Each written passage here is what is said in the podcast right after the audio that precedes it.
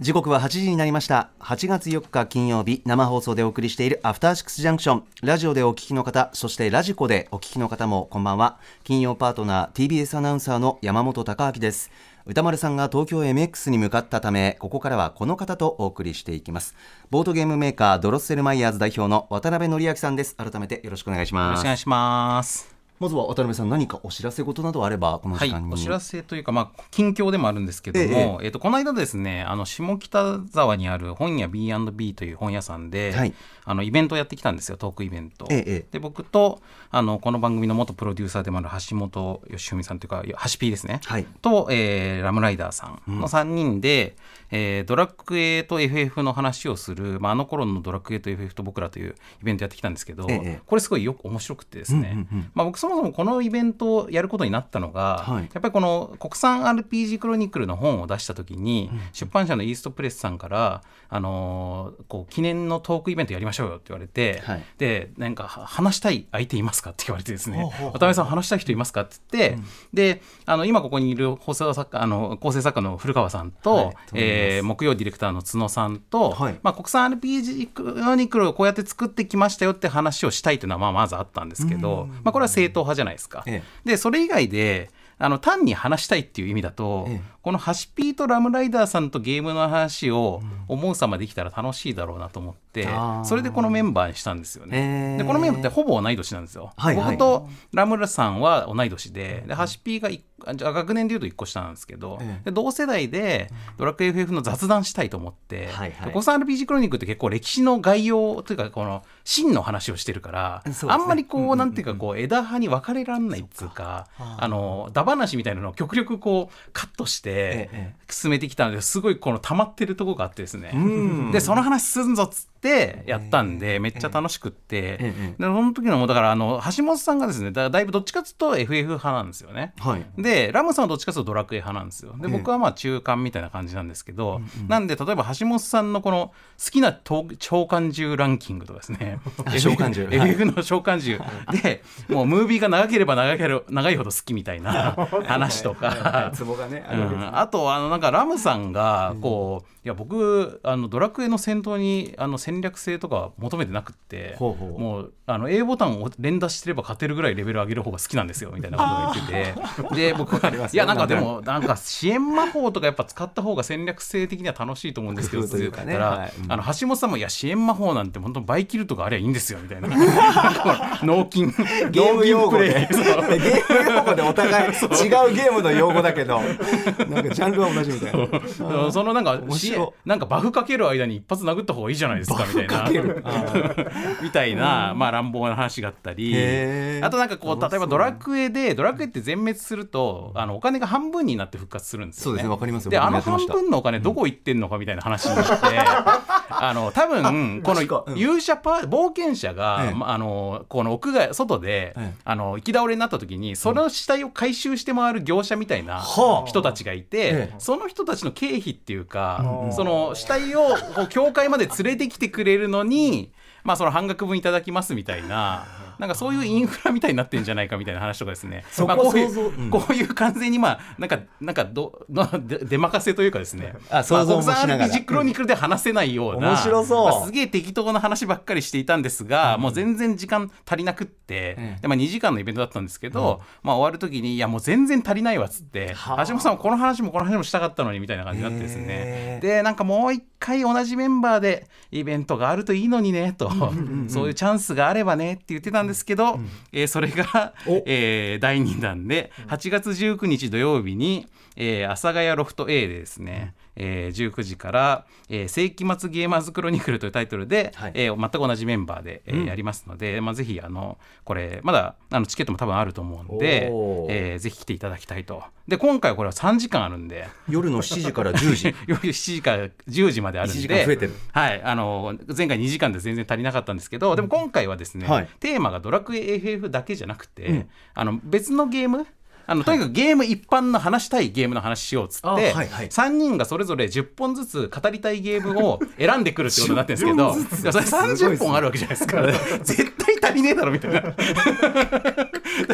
これ終わる時も多分いやなんかもう1回2回いやもう一晩いけんなみたいな感じに、ね、多分なると思うんですけど、まあそういう感じになっていくといいなとむしろ思ってるんであのぜひ聞いてみていただきたい。とまああの第1弾のこの間の本屋 B&B のイベントも、今あの見逃し配信みたいなので見れますので。はい。なんかあのドロッセルマイヤーズのツイッターを見ていただければとはい、で第3弾のイベントもありまして、えー、先ほど言いましたけども純駆動書店池袋本店で8月26日土曜日に、えー、19時半から、えー、21時まで、うんえー、僕と古川光さんと、えー、木曜ディレクターの角さんの3人でですね、えー、これはゲームを語る言葉を探してというちょっとお固めのタイトルになってるんですけども、うん、まあ、要するにゲームについて語るゲームについて文章で書くとか、うん、あとゲームについて紹介するとか、なんかそういうことをやってる人って今世の中にいっぱいいると思うんですよね、うん、YouTube とかにもあるし、でこの番組の木曜とかもそういうこともやりまくってるしでそういうことについてつまりゲームを語るということについて語るみたいな。そういう感じのちょっと変わったイベントなんですけどこれもね面白いと思います。ゲームを語るとはみたいなそうそういうことですね。だから角さんが木曜のゲーム企画をどういうこと考えて立ててるかとかもあるし、えー、古川さんが今までそのゲームのことをこう番組で扱ったりとか、まあ、古川さんそのねあの本とか、はい、あのライターとかをしていた時代もあるので、まあ、そういう時にそういうことどういうこと考えて扱ってきてるかとかっていうのもあるし、まあ、僕もこう例えばボードゲームショップをやってると、はい、ゲームについて説明する機会とかめっちゃあるわけですよ。お店とかやってると1日にものすごい回数ゲームの説明するわけですよね。それで明らかにゲームの説明上手くなったみたいな感じとかもあったんですけど、まあ、そういうのとかも含めて、まあ、ゲームを語るっていうことについて、まあ、我々が普段思ってることみたいな話をゲームの説明のコツみたいなこととかですね、まあ、そういう話ともあるかなというイベントです。あそうですはい、でこれはちょっともう現地のチケット売り切れちゃってるんですけど、はい、まあ、まあのオンラインあの視聴チケットはまだありますんで、うん、E プラスで売ってますんで、うんうんうん、はい、ぜひこれもよろしくお願いしますと。感じですね。ぜひぜひ、はい、はい。あとですねちょっとこうあの僕 この話したいなと思ってたのがあのここしばらくムービーウォッチメン聞いてて、はい、あのリスナー枠で「リバー流れないでよ」って入ってはい、入ってました。であれ僕すごい好きで、うん、あの僕ループものとデスゲームものが好きなんですよジャンル的には。はい、でまあどっちもちょっとゲームっぽさがあるから好きなんですけど、でルあの前回あの前回だけっていうかあの歌丸さん不在の時のあの代打でやらせていただいた時に、はい、なんかループもの特集みたいなのもちょっとやらせてもらったんですけど、まあそういうマンデーズとかねああいう映画の系譜で「リバー流れないでよ」もねすごい立派な画期的なループものなんで、ちょっとその,、うん、その話したいなと思ってて、はいあのなんかあのヨーロッパ企画っていう、まあ、劇団がねあの作っている映画なんです。けど、えー、劇そのあのギス戯曲が原作ではなくて舞台舞台原作ではなくてオリジナル映画なんですよね。はい、でこれループものなんですけどすごい変わってるのが、ええ、あのまあ、京都のね貴船貴船っていうところにある旅館が舞台なんですけど、え、でちょっと雪が積もっていたりとかすごいいいロケーションなんですよ。はい、でそこでなんか謎のループ現象が起きて、えーと、このそこの旅館の従業員とかお客さんたちがみんな困ったことになるんですけど、なんと2分単位のすっごい細かいループをするんですよ。2分 ?2 分。2分でループしちゃう。刻むな。なので、えっとですね、こう、大したことできないんですよ、2分間の中だけだと。かなり短い。で、もう一個変わってんのが、はい、登場人物が全員そのループを知覚してるんですよね。でループものって大体主人公だけがループに気づいていて他の人たちはそうじゃないから主人公頑張るみたいなところでヒーロー性を演出するのが普通なんですけどこれ旅館の客も従業員も全員気づいてるからだからいやなんか雑炊が食っても食っても元に戻るんですけどみたいな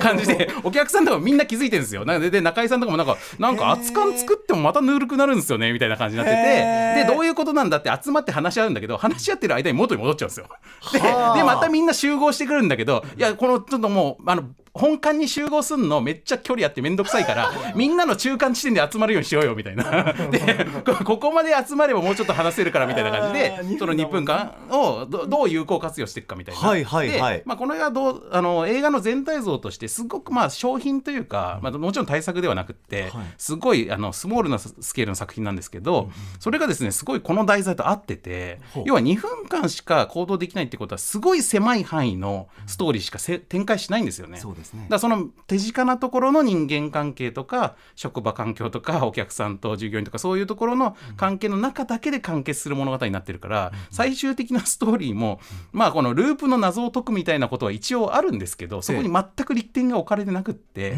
本当にささやかな あのすごく身近な人とのちょっとした心の交流とかまあ青春ドラマみたいな感じですなんなら、ええ、そのぐらいの爽やかさで終わっていくんで、え、こんなにスケールが小さいループものを初めて見たっていうね良さですね。はあ、だって2分だったらね、うん、場面だって2分で人って限られた範囲しか動けないから。ほほぼリアル2分で進行していくんで、はあ、今ですね、これなんか4万人突破記念とかっつって、はい、まあ、YouTube で冒頭の3ループを公開してるんですよ、はあはあ、3ループ見れるんですけど3ループでもすごい短いから。6分分か。まあ6分分で、まあ、冒頭のねオープニングとかもあるから13分ぐらいかなの映像なんですけど、13分間の映像でもう 3, 3ループ見れちゃうみたいな感じなんで、まあ、それ見てもらって興味ある人ぜひ劇場で見ていただくといいんじゃないかなと思います。ロケーションもね役者さんもすごいんですよ。主あの主役のあの女性とかで、はい、あの最初この子が主役だって思わないっていう、うんうんうん、なんかこうあの脇役かなって感じで出てくるんですけど、まあ、何回もループしてるうちにすごい好きになっちゃうんですよね。うん、愛嬌があってそれぐらいそれぐらい感じるほどみんなが同時にこうもうループに気づいてて いろんなシーンで動いててっていう。でわちゃわちゃしてしょうもない話がずっと続くんですけどなんか最終的にすごい爽やかな余韻を残すというですね。はい、最終的に爽やかな余韻になるんだ。どうなるのかめちゃくちゃ気になりましたなんかいい話だったなってなるんですよね。リーバー流れないでよ。はい。ということでおすすめです。ありがとうございます、はい、そんな近況でございました、はい、では渡辺さん今週もよろしくお願いします。はいよろしくお願いします。この後一週間のアトロックプレイバックフューチャーパストです。アフターシックスジャンクション it's Kaylee Cuoco for Priceline. Ready to go to your happy place for a happy price? Well, why didn't you say so? Just download the Priceline app right now and save up to 60% on hotels. So, whether it's Cousin Kevin's Kazoo concert in Kansas City, go Kevin, or Becky's Bachelorette Bash in Bermuda, you never have to miss a trip ever again. So, download the Priceline app today. Your savings are waiting. Go to your happy place for a happy price. Go to your happy price, Priceline. さあ1週間でお送りしてきた情報や聞きどころをまとめて紹介していくアトロックフューチャーパストです。本日のお相手改めてボードゲームメーカードロッセルマイヤーズ代表の渡辺則明さんです。よろしくお願いします。よろしくお願いします。では早速今週のアフターシックスジャンクションを振り返ります。各パートナーが選んだ曲を BGM に振り返っています。それではまず7月31日月曜日。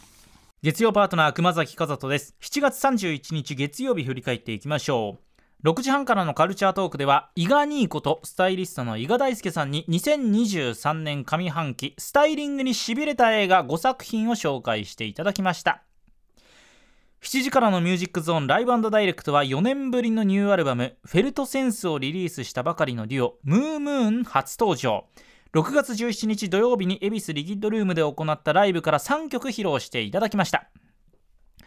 そして8時台の特集コーナー「 Beyond the Culture はアメリカ・シカゴで活動するスタンダップコメディアンサク柳川さんが選ぶアメリカ重大ニュース解説ショー2023上半期編をお送りしました。今年の上半期アメリカで起きた注目トピックスを10個解説していただきましたが日本のニュースで報じられているのはあくまでその一面。シカゴ拠点のサクさんならではの視点でコーナーを織り交ぜてその解説をもって様々なトピックスを紹介してくださっています。サクさんの新刊スタンダップコメディ入門笑いで読み解くアメリカ文化史も合わせてぜひお読みいただけたらと思います。今週のグラビアは天羽きすみさんです。現在プレイボーイの表紙になっている方なんですけれども天の羽と書いて天羽希望の木に純粋の純できすみ天羽きすみさんです。非常に活躍目覚ましい方で現在ですね01ファミリアというグラビアで非常に有名な事務所に所属そしてアイドルユニット2位のメンバーでもあります。今週は天羽きすみさんご紹介しました。はいまずは月曜日渡辺さんいかがでしたか？はい月曜はですねあの、まあ、いきなり今週この縦軸になっていく、ええ。ー、ムルグ・アール・マサラの話がありまして、えー、ライムスタープロデュースのカレーがねえっと、はい、ライムスターの、えー、公式サイトでも発売しましたというのがこのタイミングで、はい、でもすぐに売り切れちゃって買えなかったわけですよ。レトルトカレーです。そう、僕も買えなかったわけです。はい、で、えっ、ー、と、8月に再販もしますけども、えー、8月3日からのあの池袋東部でのあのカレーフェスでも買えますよと言われて、僕はですね、この、あ、これ、あの、フューチャーパストの前日だから、この日買って食べれば金曜に感想を言えるじゃんあでまあ、池袋僕結構近場なんで、はい、ここで買うぞと思ったというのがまあ後に続くんですけれども。で、えー、カルチャートークでは伊賀大輔さんがいらっしゃって、はい、えー、スタイリングにしびれた映画2023年上半期の話がありました、はい、えー、メールいただいております。ラジオネームスペース草団子さんです。渡辺さん山本さんこんばんは。こんばんは。月曜日のゲスト伊賀大輔さんの2023年上半期スタイリングにしびれた映画が大変興味深かったです映画の中の衣装はただかっこよければいいというものではなくその登場人物がどんなキャラクターなのかを観客に伝えるものでないといけないのですね。と。何年も着込んだ服にしびれるという伊賀さんの話にしびれました。今日の映画表ミッションインポッシブルデッドレコニングパート1のお気に入り衣装はトム・クルーズの革ジャンにジーンズ姿です。というメールいただいております、はい、うん、いやこのかっこよければいいわけじゃないっていうのは本当にこのスタイリストのお仕事のすごい大事なとこだと思うんですけど、はい、あの僕この間あのアトロク映画祭の後にちょっと伊賀さんと、あの軽く飲みに行ける時間があって、はいはい、であの小室孝之さんも一緒にねちょっと話をしたんですよ、はい、その時にやっぱスタイリストって仕事について話してて僕その時に思ったんですけど、うん、これ多分スタイリストって仕事って映画におけるあのゲーム開発だとキャラクターデザイナーに近いなって思ったんですよね。でキャラクターデザイナーってあのやっぱりこのゲームのルックを決めるすごい重要な立場だし、はい、まあ、なんならこれでかなり人気とか売り上げが決まるぐらいのめちゃくちゃ重要な仕事なんですけど、でもその時に、まあ、主役の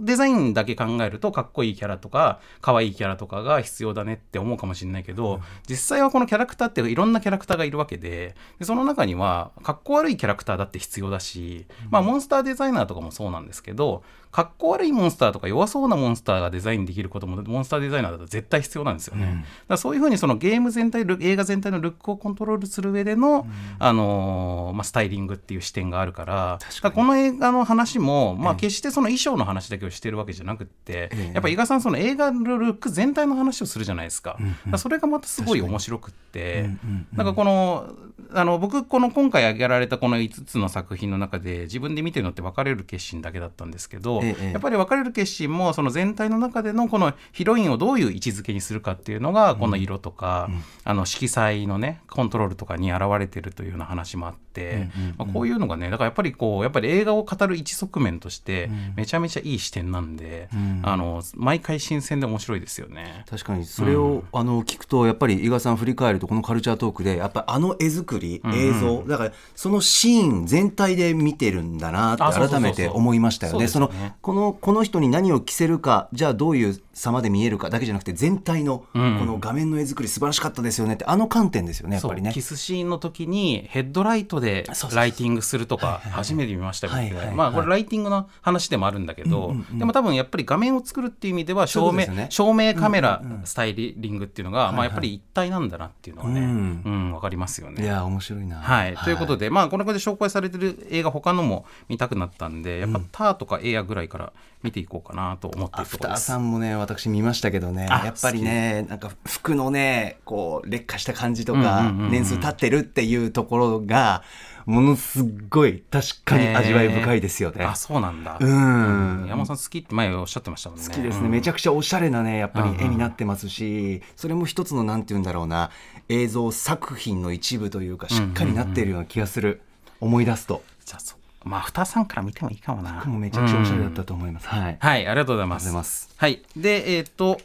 えー、そして新概念提唱型投稿コーナーの目撃隣のご飯ですけども、はい、えー、っと部活の先輩におごってもらった牛丼と、えー、白っつって、まあ、要するにご飯ですね、はい、あの牛丼をおかずにご飯を食べるっていう白いご飯を。これでも結構見ますよねあのー、あそうです牛丼屋にいるとまあたまに見ますね大体、い例外なく紅生姜むちゃくちゃ乗せてますそういう人はこの紅生姜無限があれば食えるなっていう多分いやでもねってんだと思うんですけどわかりますね、うん、紅生姜の美味しさって言ったらないですもんね吉野家ってあれねなんかやっぱりある時からすげえうまいって気づきますよね、うん、うん、なんだろうあの癖になる今思い出すだけでちょっとこうなんていうんですかね唾液が出てくる感じというかあの魔法的ななんかこう魅惑的な味、そうですね。すごい色にしてもそうですし、まあでも飲食店で無料で提供されてるものって別に無限じゃないんで。そこはみんな誤解しない方がいいと思いますけど。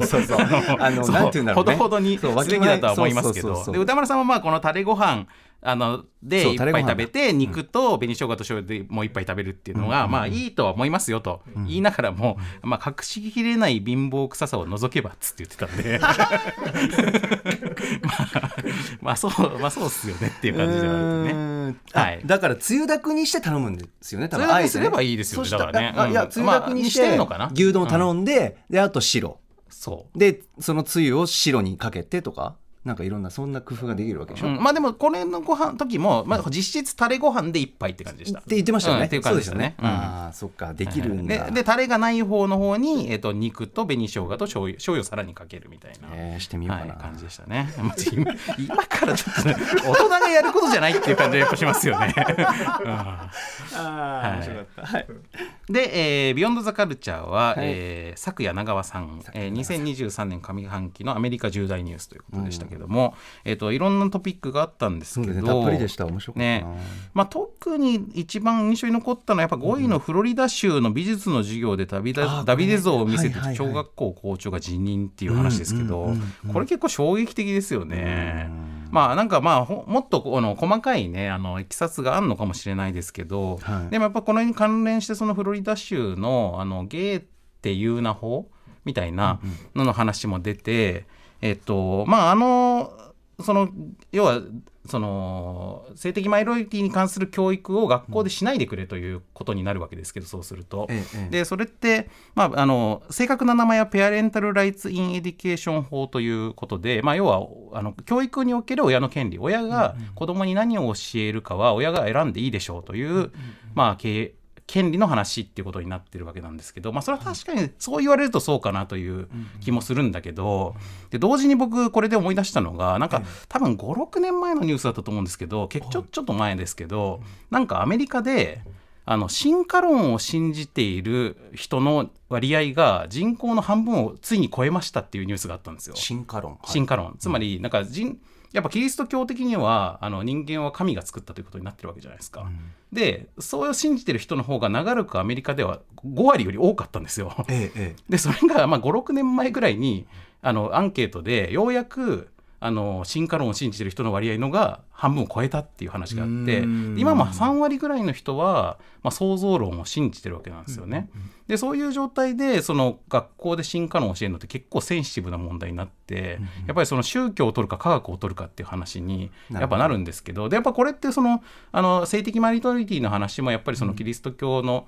あの推しが強いところはやっぱりそこにすごく抵抗があるっていう話もあってやっぱり同じ話でもあって、だからまあ結局その子供のことをどう教育するかっていうのを親が決めるんじゃいって話と、はい、その子どものこの人権とか子どもがじゃあ科学的なことを教えられない子どもがそれで出てきてもいいのかとか、まあ、そういうちょっとあの難しい問題も含む話で。なるほど、うん、なんかまあ、あの同じ世界で起きてる話ではあるんですけどアメリカみたいなでっかい国で、うん、そういうことがね、まあ、3割の人たちにはそれがあるんだなっていうのもあるし、まあ、日本だってこれ全然一言じゃなくてやっぱ宗教2世の話とかもあるし。そうですね。うん、そう。だから親がそれ100%決めていいのかっていうのはやっぱりね僕も人の親だから、うん、あの子供たちのことを自分の価値観に染めたいという気持ちが、まあ、ないわけじゃないけど、うんうんうん、でもそれってやっぱちょっとやばいんじゃないのっていう気持ちもあるし、まあ、いろいろ考えさせるとこありますよね。そうですね、うん まあそんな話もありつつ、ホットドッグ早食いで日本人優勝みたいなありましたね。めちゃどうでもいい話も あったりとか。面白かったなこれ、うんまあ、全体としてはすごくあの楽しんで聞ける、ね、あの話でさすがのあのサクさん。サクさん節という感じがありましたね。さあ続きましては、はい、あ8月2日火曜日参ります。あ1日失礼しました。8月1日火曜日です。火曜パートナーの宇垣美里です。8月1日火曜日振り返ります6時半からのカルチャートークはアニメーション作家で JAA 日本アニメーション協会会長の水江未来さんが登場。六本木の国立新美術館で今日から来週月曜日まで開催中の短編アニメーションを上映するイベント Into Animation 8をご紹介いただきました。7時からのミュージックゾーンライブダイレクトはサウンドクリエイターの中塚武さんによるアトロクスペシャル DJ ミックスをお送りしました。そして8時台の特集コーナービヨンドザカルチャーは読書についてあれこれ語らう雑談企画ブックライフトーク。今回は翻訳家エッセイストの岸本幸子さんにこれまでの読書遍歴などをお伺いしました。岸本さんがあまりに岸本さんでやっぱり大好きって思いました。特に幼少期から本に対してもやもや思っていたこと、文字なんだからもっと好き勝手やればいいのにというところはまさにと膝を打ちましたし、よく考えると岸本さんの役所やエッセイにも通底するものなんですよね。だから好きなんだよ。今日もたくさん本ポチっちゃいました。はい、続いて火曜日です。渡辺さんいかがでしたか？はい、えー、火曜はですね、オープニングで、えー、山本佐穂さんの、えー、ご入籍の話がありまして、うんね、で、おめでたいねって話がだったんですけど、ええ、なんか宇垣さんが、おめでたいといえば。あのちょっとつながらないんですけど今歌丸さんに怒ってるんですよ私っつって。マジでつながってねえなという全リスナーが思ったと思うんですけど。まあでそう。で何が起こってんのかっていうとまあムルグアルマサラが、はい、えー、通販で売り切れてるという件に宇垣さんも、えー、怒ってるという話で、ね、まあ多分だからおめ、まあ、売り切れはおめでたいけどもっていうことだと思うんですけどマジでマジでつながってねえなと思ったというですね。うんがありましたね。うん、面白かったな。はい、そして、えー、カルチャートークですけども、アニメ作家の水江未来さんがいらっしゃって、はい、えー、イントゥアニメーション8という、まあ、短編アニメーションの上映会みたいな、うん、あのー、紹介があったんですけど、うん、まあ、そもそもこれを主催しているこの日本アニメーション作家協会っていうのが、うん、初代会長が手塚治虫先生ということですごいなと。あの、まあ、活動してない時期もあったということなんですけども、今200人ぐらいとか会員がいるっていう話で、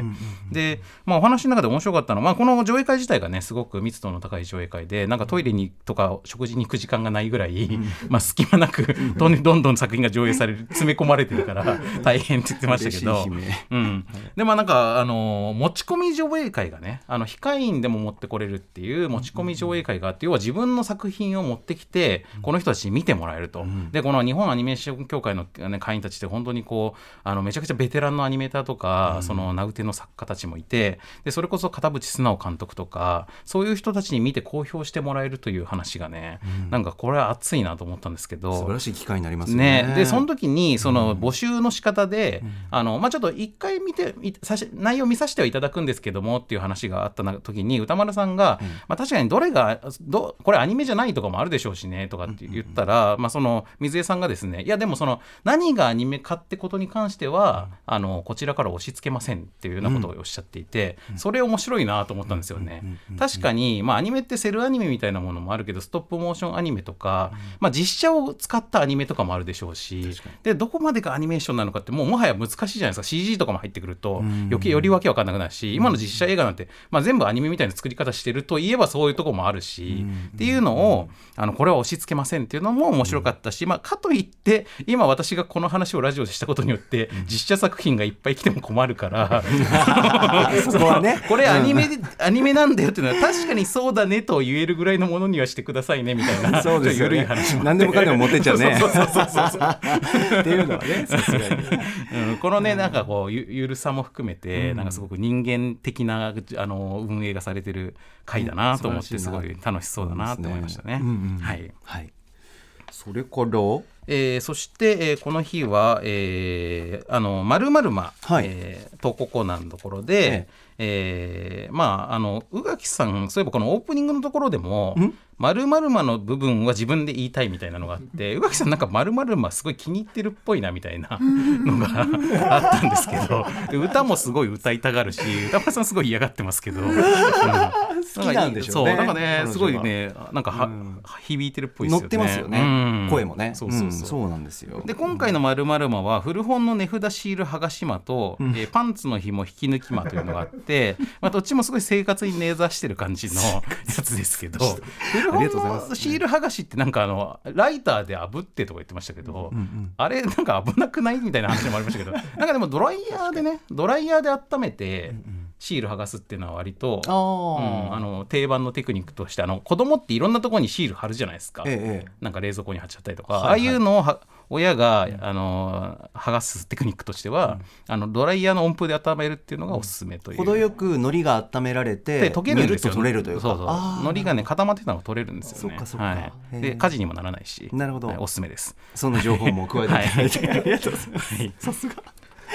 さあ、えー、そして「ビヨンド・ザ・カルチャー」のブックライフトークですけれども、はい、えー、翻訳家エッセイストの岸本幸子さんが、はい、えー、いらっしゃってあのブックライフトークはいつもすごく聞き応えがあるんですけど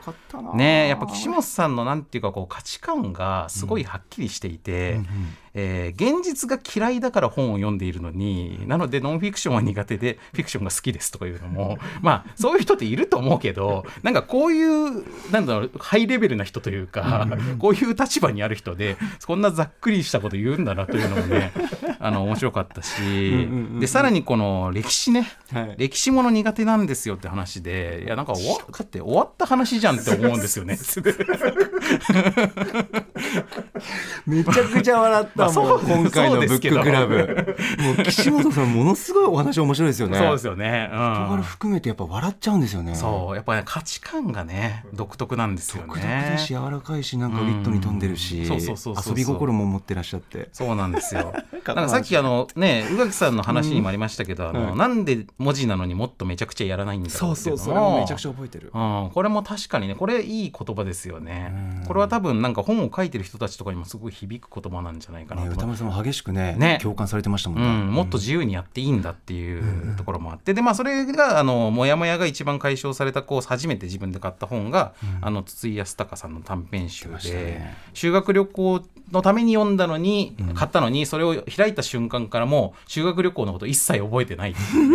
旅行のことは全部覚えてなくて本のことだけに記憶になってるっていう。めちゃくちゃいい話ですよね。ねうん、いや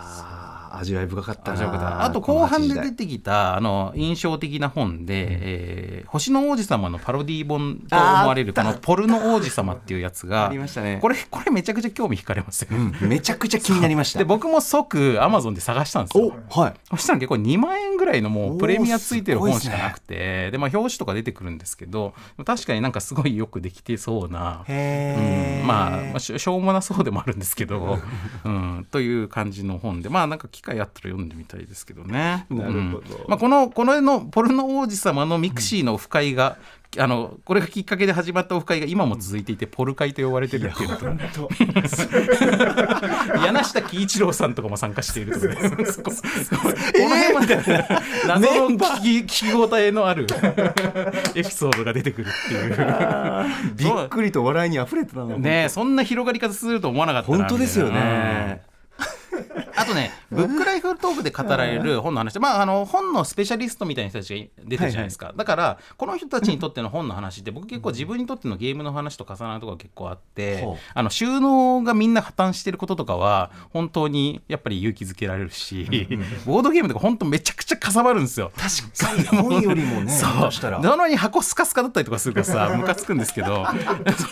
であとねこのいつか南の島か温泉に行ってって仕事と関係のない純粋読書したいみたいな、うん、あ言ってました。これもねゲーム関係者も絶対あって。あそうです僕も老後になったら信長の野望とかしようかなと思ってますから。今そんな時間ねえけどみたいな。なるほど、うん、とことんね そう。だから多分ねそういうのみんなあると思うんですけど、共感できるんですね、うん、共感してましたね。いや尽きないな。本当面白かったです、ぜひ皆さん聞いてみてください。さあ続きましては8月2日水曜日です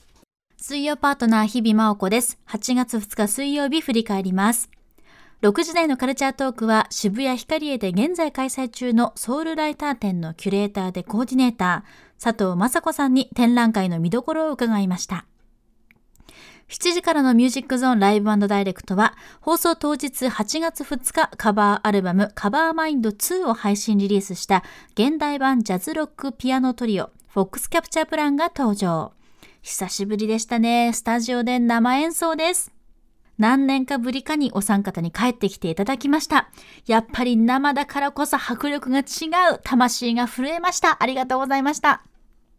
そして8時からの特集コーナービヨンドザカルチャーは古代メキシコって一体どんな文明だったの？教えてわかる人を特集。東京国立博物館考古室研究員の山本亮さんに古代メキシコ文明中でもマヤ、アステカ、テオティワカンについておすすめの展示品と一緒にたっぷり解説していただきました。今までこういった文明ははるか昔のものであり非常に遠い存在だったというのが正直なところなんですが今回紹介してもらった展示品は色鮮やか非常に綺麗に残されていて驚きの連続でした。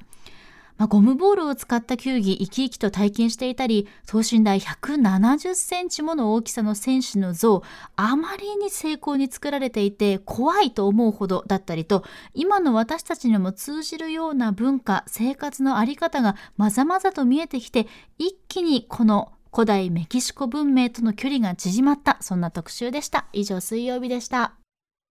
はい渡辺さん水曜日はいかがでしたか？はい、えー、水曜オープニングで、えーと、日比さんが数年越しの夢が叶ってグレタ・ガーウィグ監督インタビューが成功したということなんで、これは来週聞けるんですよね。そうですね。はい、でこれ楽しみだなというのがあって、うん。えー、でこの関連で言うと、えー、新概念提唱型投稿コーナー過去6でも、はい、えーと、日比さんが2018年7月に、えー、トム・クルーズ突撃取材した回の音声が流れまして、うんはい、これもすごく思い出深いし、うん、やっぱりこう今につながるヒストリーというかね。本当そうですね。日比さんのね、うん、そのえっと、来日した役者さんへのインタビューの歴史でもあるし、まあ、今日のね「ミッションインポッシブル」につながるあの回でもあるから、はい、ぜひここは皆さん聞いてほしいとありがとうございます。よね。はい。はい、そして、えーとえー、ビヨンド・ザ・カルチャーなんですけども、うん、えー、古代メキシコ特集、うん、えー、国立科えー、東京国立博物館の山本亮さんがいらっしゃって、はい。えー、いろいろ、えーと、古代メキシコ文明についてのお話を聞けたんですけれども、うんうん、やっぱりまあ古代メキシコってこのお話の中にもありましたけど、はい、やっぱりこう他の文明とあんまり接触せずに中でこう純粋培養されたというかやっぱりヨーロッパアジア中東あとアフリカとかもそうですけどエジプトとかね。ああいうとこってやっぱ地続きだから相互にどうしても影響を受け合ってあの、まあ、戦争とかあの交易とかもしながら発達してきたわけですけどこのメソアメリカに関してはもうとにかくもうこの中だけで、まあ、この中にもいくつかの文明があって、うんうん、あの交流をしなとか戦争とかしながらって話はありましたけど、うん、やっぱそれって僕らにとってはもう本当にこうあの一番馴染みのないゾーンというかですね、うんうんうん、なので、まあ、そこにあのなんか知的好奇心もすごく刺激されるし、うん、あとやっぱりかっこよさも感じますよね正直言って。ということでやっぱりこれお話聞きながら僕このあの東博のあのウェブサイトを見ながらでそうすると画像も結構出てくるんで、えええー、とお話を聞いてたんですけど、うんうん、やっぱり一個一個のものがまあ本当に見たことのないデザインとか、うんうん、なんか見た思ったのとちょっと違う色彩とかですね。そういうのであの見れてすごい面白いですよね。話聞いてるだけでも展示品の時とかね、うん、なんかまあ描写しながら話してくれてましたけど、うん、ものすごい湧いてましたよねやっぱりね。そうそうそうそう。そうですよね。そう、うん、多分見見ながらね話してた赤いとかね。思ったよりでかいとかね。実寸大みたいな。とか言ってるのがすごい面白そうで。本当知らないですよね。あの僕さっきシビライゼーション・レボリューションっていうゲームで、ええ、あのアステカ文明を好んで使ってたりとかしたんで、ええ、なんか好きっていう気持ちとかなんかかっこいいっていう気持ちはあるんですけどでも全然何も知らない。そのゲームだと首都がテノチティタティトランだったってことしか覚えてなくって、うん、なんかもう全然ね内容は知らないんですよね。なんかボードゲームにもね昔あのうちの店で扱ってた中でチョコラトルっていうゲームがあって、はい、それ古代アステカで、えーと、カカオを収穫して神に捧げていくっていうゲームだったんですけど、はい、確かその中にも今日の今回の話にも出てきたあの球技なんかボールでなんか球技をするみたいなのとか、そういう要素もなんか出てきてるような気がするし、言われてみればなんかそうあったかもなみたいな、うん、とにかくいろいろ独特なんですよね姿勢感もそうだし、なんかなんか前友達に聞いたんですけどちょっとあんまり間違ってたら申し訳ないんですけどなんかマヤ文明の、あのなんかの壁画の中には、はい、なんかアルコールをね肛門から摂取する、う。ん、してるんじゃないかっていう絵とかあるんですよ。それってこう純粋にこのなんか儀式の中でアルコールで効率よくこの体にそれを回そうと思ったら、確かに口から摂取するより多分肛門から注入した方がめっちゃ回るじゃないですかそれって。あの内臓から直接行くんで、えー、なんかそういう、えー、まあ多分儀式用だと思うんですけど、まあそれ多分諸説あるんだと思いますけど、うん、なんかそういうね、なんかとにかくいろいろと独特っていうか僕らの知らないあの未知の感覚があるっていうね、こっちからして知りたくなるような力を持ってますよねやっぱりねこのね文明ってね、うん、これね見たいですよね。ぜひ皆さんも楽しんでみてください。はい。さあ続きましては8月3日木曜日です。木曜パートナーうなえりさです8月3日木曜日振り返ります。カルチャートークはゲーマーの聖地とも言われるゲームセンターミカドの店長池田実さんが登場。半世紀にわたりゲーセンに寄り添い続ける池田さんから見た歴史的な名アーケードゲームをご紹介していただきました。池田さんのゲーセン戦記帝店長が見たアーケードゲームの半世紀もゲーセンを愛している人はぜひご一読ください。そして7時からのミュージックゾーンライブダイレクトはシンガーソングライターマハラージャンさんによるスペシャルライブ音源を披露していただきました。こちらの音源は5月に日比谷野外音楽堂で行われたライブ音源なんですけれどもどれだけ盛り上がったか景色まで見えてくるようなライブとなっておりました。そして8時からの特集コーナービヨンドザカルチャーは本当にあった呪いのビデオ総選挙。ベースボールベアーのボーカルギター小出祐介さんそしてクリーピーナッツの R 指定さんが登場。アトロクリスナーそしてほん呪ファンから寄せられた熱い投票の末100作以上に及ぶほん呪シリーズの神セブンが決定しました。選挙結果はぜひ各種ポッドキャストやラジコのタイムフリーでご確認ください。いやさすが小出さん R 指定さん。ホンノロをずっと追い続けてるだけあって私が第3位2004年でリリース年を言うだけであーって反応したりとか本当にホンノロを愛しているんだなというのが伝わってくる総選挙となっております。ホンノロファンの方はぜひこちら改めてお聞きいただけたらと思います。ということで以上木曜日でした。お分かりいただけただろうか。ねえ。ありがとうございます。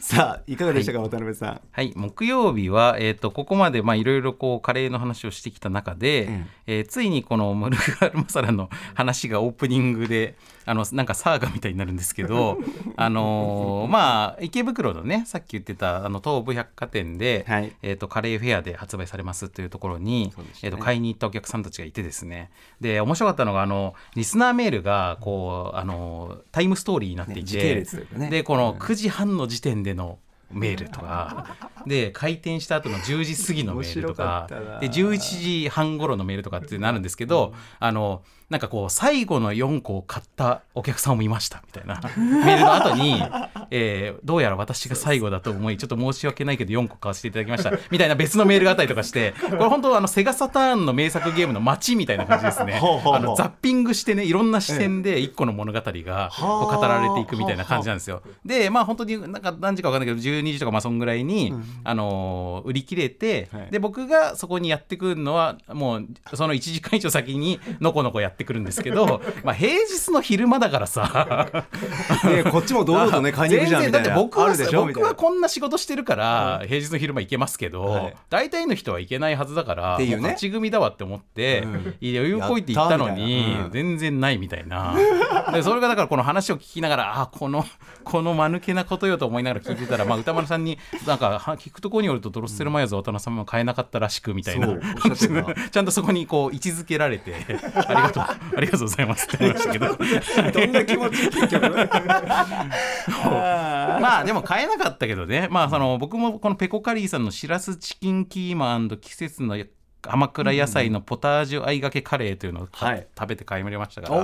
まあ、全然良かったですけど、行ってよかったなと思います、今日でもう一回行ったんですよ、うん、で今日行ったのも、ええ、あの僕がそのこの昨日行って買えなかった時にそこの店員さんに話聞いて、うん、買えなかったけど明日はもう明日でもう一回入荷するらしいですと。で今日よりも多い数入るしちょっと入荷時刻までは分かんないけどなんか昼前後じゃないかみたいな開店直後はないらしいですみたいな話をフェイスブックに書いたらその小室孝之さんがそれを見てありがとうございますみたいな有力情報をありがとうございますみたいな感じで言ってたんですよ。でそしたら今日小室孝之さんがあの買いま買いましたってね池袋東部今在庫新しく入荷してますみたいなな情報をもらってそれ見て僕が今日買いに行ったんで本当この情報のリレーバトンがねファミリー感の。そうそうそう。横のつながり。カレーミッションだな。そうこのフューチャーパスタ同士のねこの横のつながりが。ね、入手できたんで非常に良かったですね。本当に。はい。そして、はい、えー、カルチャートークでゲーセン帝の池田店長がいらっしゃって、うん、えー、あの著作のねこのゲーセン戦記についての話を、はい、あの話してらっしゃったんですけど、えー、僕この辺本、まあ、買ってね読んで面白いんですけど、えーはい、あの実はですねこのえっと、この国産 RPG クロニクルを出させてもらったのと、はい、ちょっと先にゲーセン戦記が出ていて池田さんの、えええー、そして、えー、このセガの奥内さんという方のセガハード戦記というね奥成陽介さんという方のこの3冊の本がほぼ同じまあ、1か月ぐらいの中で、ええ、あの出たんですよ。近いタイミングで。でこの3冊実はすごいあの勝手に僕共感しててでもお客さんでも一緒に買ってる人がすごい多いんですけどあのどれもですね別の角度から80年代から現代ぐらいまでのはい、あのゲー日本のゲーム史を、あの別の角度から全員語ってるんですよ。でそれもまあ言ったらなんですけどちょっと周辺の視点というか、うん、ゲーム業界のど真ん中の視点ではなく、まあ、僕はボードゲーム業界に今いるし、で池田店長はアーケードじゃないですか、えー、でまああの奥内さんは、まあ、セガという大手メーカーではあるけども、まあ、ハードメーカーとしてはやっぱりちょっと暴流という言って、まあ、ちょっと失礼かもしれないですけど、まあ、セガとかあだ任天堂とかあのソニーとかに対してまああのそれこそこうなんか最終的には撤退していくセガというハードメーカーの歴史を描いてるわけなんですよね。なのでこの3つのこの視点からこの1個の歴史をこう照射していくみたいになるんでなんかすごいね共感するしあの読んでもね面白いです。でめちゃくちゃ立体的になるんですね。そうそうそうそう。で。ちょっとね語り口もねやや似てるんですよ。このこと口調としては柔らかくってそんな難しい感じでは書いてないんだけど、書いてる内容はまあまあマニアックだったりとか、うん、一般の人にも読んでもらいたいという気持ちがありつつ、あのマニアのあの読書に耐えるものになってると思うんで、あのぜひですねこのまあ、あのゲーセン戦記とセガハード戦記と国産 RPG クロニクル、まあ、タイトルも似てるんですけど、でこれゲーセン戦記の帯にはだって聖地帝のクロニクルって書いてありますからね。クロニクルなんですけど、まあ、このねゲーム戦記三部作みたいな感じであのぜひあの合わせて読んでいただけるといいかなと思いますね。はい、ぜひぜひ、はいえー、そして、えー、あの新概念提唱型投稿コーナーの不愉快いい話ですけれども、うん、えー、まあ、このフライドチキン店のね某フライドチキン店の、えー、チキンを食べるときに、まあ、みんなの残した骨をもらってバリバリ食べる父がありかなしかみたいな話でで、まあ、歌丸さんがこれは2つの問題があるとかってこれ分解して考えた方がいいとかって言ってたんですけど僕ちょっと今回注目してたのはあのえーと、これすすめパイケーツさんっていうねラジオネームの方のあのメールだったんですけどこのあの投稿が読まれた時に古川さんがぼそっと「好きなラジオネームです」っておっしゃってたのが いいなと思いました、ね、かります、はい、僕のツボのやつですよ、うん、そうそうそう。古川さんのツボのところです僕の。時々この差し込んでくる、うん、これがねすごく良かったですね。ちなみに僕もチキンはもう骨まで食べるタイプです。骨まででも完全に。めっちゃ食べます。あのすっごい綺麗にバリバリ。バリバリ。まあだから小沢さんと多分一緒ですごい太い骨以外は食べますね、うんうんうん、いけるあと家族の食べかけもまあまあ食べますねやっぱりねなんか子育てしてるとなんか子供ってめっちゃ残すんですよ。それをねやっぱ食べるようになっちゃうっていうところがあって、ね、うん、それが原因ですげえ太る太るなっていうのもあるんですけど。その影響もあるそう。もともと予定してる量のだって未知のね X ファクターがあるから確かにどのぐらい来るか分かんないつもりではなかったみたいな。でうちの場合ね僕も僕かなりあの料理自分で作るタイプなんで、ええ、なんかますますその残りも出したくないみたいな気持ちがやっぱね出ちゃうんですよねというねその渡辺さん情報も聞けましたけど。はい、はい、そして、えー、ビヨンドザカルチャーですけれども、はい、えー、劇場版ほんのろ100公開記念、えー、ほんのろ本当にあった呪いのビデオ総選挙来ましたね。ね。面白かったこれいやこれ。最高じゃないですかこの特集。こう、うん。まあ、小出さんと R 指定さんの夢の共演というスペシャル感もあり、うん。うん、そして、えー、あの玉古時代からずっと小出さんが積み重ねてきた本のろ特集の、まあ、一つの到達点という感じもあり、ね、番組からの、うん、で僕本のろ特集ってその玉古時代から好きだったんですけど、ええ、実は本のろは一回も見てなかったんですよ。今回さすがに見ましたね劇場版も見に行きました。あのシネマロさんに。あですか、はい、でしかも見に行く時に、そのあらすじっていうか、まあ、前回その小出さんがちょっと説明されてたので、うん、えー、ほんのろ96の収録音声収録中に起こったある出来事がきっかけみたいな話をしてたんで、じゃあ96から見なきゃならんだろうなと思って96を配信で見てから行ったんですけど、それもすごくよくてやっぱり通常回はこうなんですというのがあった上でのこのスペシャル回としての100っていうのがあると普段とどういう違う仕掛けが入ってるかっていうのもすごくわかるしでちょっと今回の特集でも言ってましたけどあのとでも言うのだろうかをなかなか言わないっていうね。これがまず式になってるんですよ。あの前半部の、ええ、うん、とかっていうのがあったりとか、え、あとスタッフたちにも結構呪いが来るとかですね、でそれがちょっとコロナの話とかも絡んでどこまで本とか分かんないみたいな。とかね。なんかいや面白かったです。本当にか。く本の100面白いですね、うん、ちょっと若干準備してから見に行こうかな。いやいいと思いますよ。なんかやっぱりね本のって、まあ、僕このちょちょっとしか見てないで分かったようなこと言うのも申し訳ないですけど、うん、やっぱり見せ方の工夫ですよね、うん、やっぱり映像そのもののあのショッキングさではなくそれを見せるに至るまでの前置きとかプロセスで、あ。のいかに楽しませるかと怖がらせるかっていうことの工夫がめっちゃ詰まってるんで、最高だと思いました。あと緊張と緩和でね、はい、ちょっと時に笑いがあったりとか上手だなみたいな。でこの総選挙もあのとにかく、まあ、僕らみたいに知らない勢からするととにかくあの第何位44みたいな感じになって 全然わかんないんですけど で小出さんと R さんはなんかそれでああみたいな意外みたいな感じになるんですけど、うん、でもその後ちゃんと説明してくれるからね。2人が 幸せそうなんですよね。聞いてて楽しい。い最高です本当に。ここまでアトロク振り返りました。では来週の予定です。まずは7日月曜日6時半からは映像ソフトをメインとする映画ライター飯塚克美さんおすすめの最新映画ソフト紹介。7時は新曲イエーをリリースしたばかり。アイデップ中村博さん登場。8時はラバーズロック特集2023知られざるレジェンドプロデューサーネビル・キングデルロリ・ウィッター編。ズングズングさんの解説です。8日火曜日。オープニングは TBS ラジオ交通情報キャスターの白井京子さんにお盆の渋滞情報や注意事項を伺います。6時半は声優エッセイストの池澤春菜さんによるこの夏に読みたいおすすめホラー小説紹介。7時は2021年に再結再結成したバンドニルギリス初登場。8時は漫画で歴史や科学知識が学べる学習漫画の最前線特集。解説は京都精華大学伊藤優さんです。9日水曜日。